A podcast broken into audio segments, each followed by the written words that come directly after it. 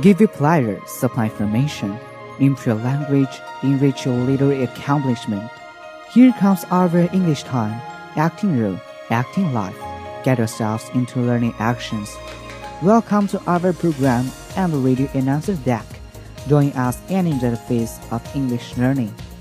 Don't you have a chance to travel around the world?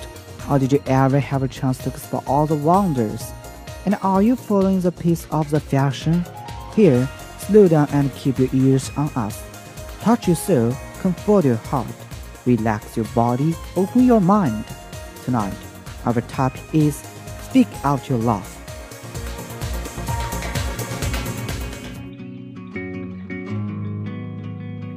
There was once a guy who suffered from a cancer, a cancer that can be cured. He was 18 years old and he could die any time. All his life, he was stuck in his houses being taken care of by his mother. He never went outside, but he was sick of staying home and wanted to go out for once. So he asked his mother, and she gave him permission. He walked down his block and found a lot of stores. He passed the CD store and looked through the front door for a second as he walked. He stopped and went back to the look into the store. He saw a beautiful girl about his age and he knew it was love at first sight. He opened the door and walked in, not looking at anything else but her. He walked closer and closer until he was finally at the front desk where she sat. She looked up and asked, Can I help you? She smiled and thought it was the most beautiful smile he was ever seen before and wanted to kiss her right ear. He said, mm, Yeah, I would like to buy a CD. He picked one out and gave her money for it. Would you like me to rub it for you? she asked. Smelled her cute spell again. He nodded and she went to the back. She came back with a wrapped CD and gave it to him. He took it and walked out of the store.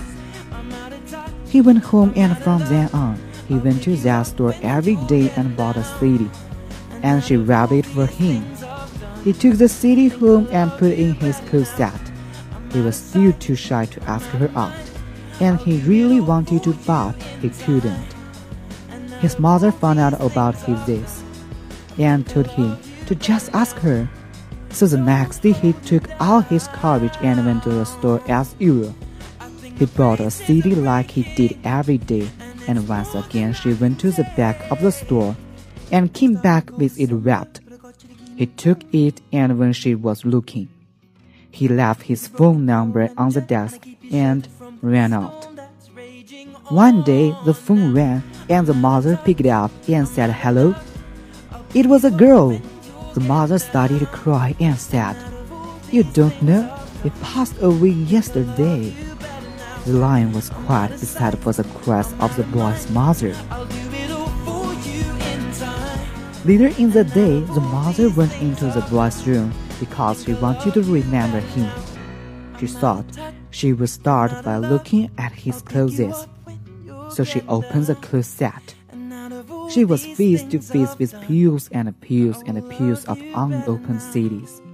She was surprised to find all these CDs and she picked one up and sat down on the bed and started to open one.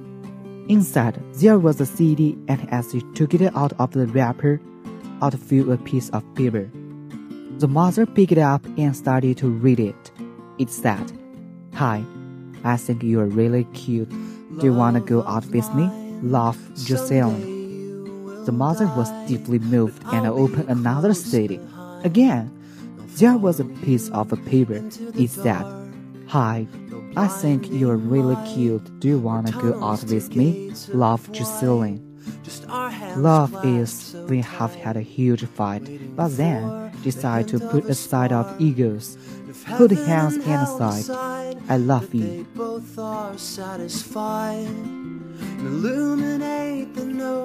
Love is a ray of the sunshine in the winter. The cold and hungry person feels particular of warmth. Love is a desert of spring, makes thirsty my hand renew the fire of hope. Love is a long drought earth a downpour, is in accordance with the nurses who get warm consolation. Love is everywhere. Love can not only warm others, still can warm oneself. Some person rules shift. Sand wasn't it the reason? Everyone is love. The world need more love. That the world filled with love is our each person's responsibility. Because only we are living in a world filled with love, our hearts will have love. Do you remember on May 12, 2008, the Wenchuan earthquake? And you have to listen to the sound of wrenching clock tearing cry for help? You still have seen that. And you have smelled a drop of tears drop. It is the tears of the lost relatives. The tears express the relatives, but for all the emotion of the lost relatives' emotions, is that who forced them to leave tears? Is heaven? Is the unbreathing of their earth? No, are not. Is a relentless disaster, ruthless earthquake. However, earthquake ruthless, people are sentient beings. Yes, in that piece of rubble, we saw that we live farther in low familiar face. No, rescue people on the police office is the become, hope, and received. The rubble of fragile life kept shouting.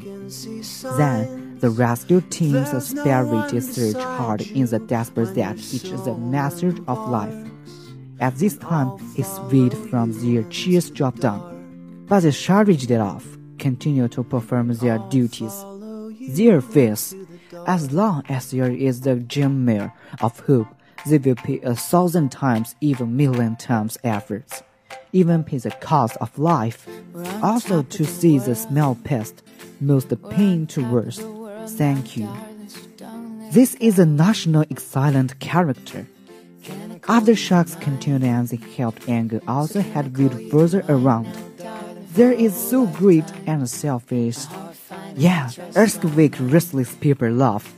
It is the first soldiers giving us the world too much love. Would create another the miracle of life. Even if we can't do the stars, then you have to do a firefly.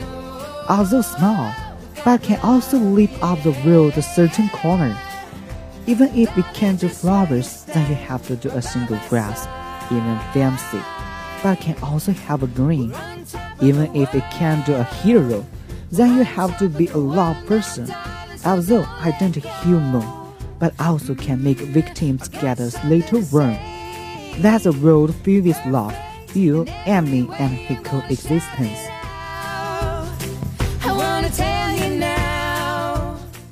Time flies in the campus life is the English learning. Now we have to say goodbye. Hope you had a good time, the radio announcer Jack. Thanks for listening. See you next time.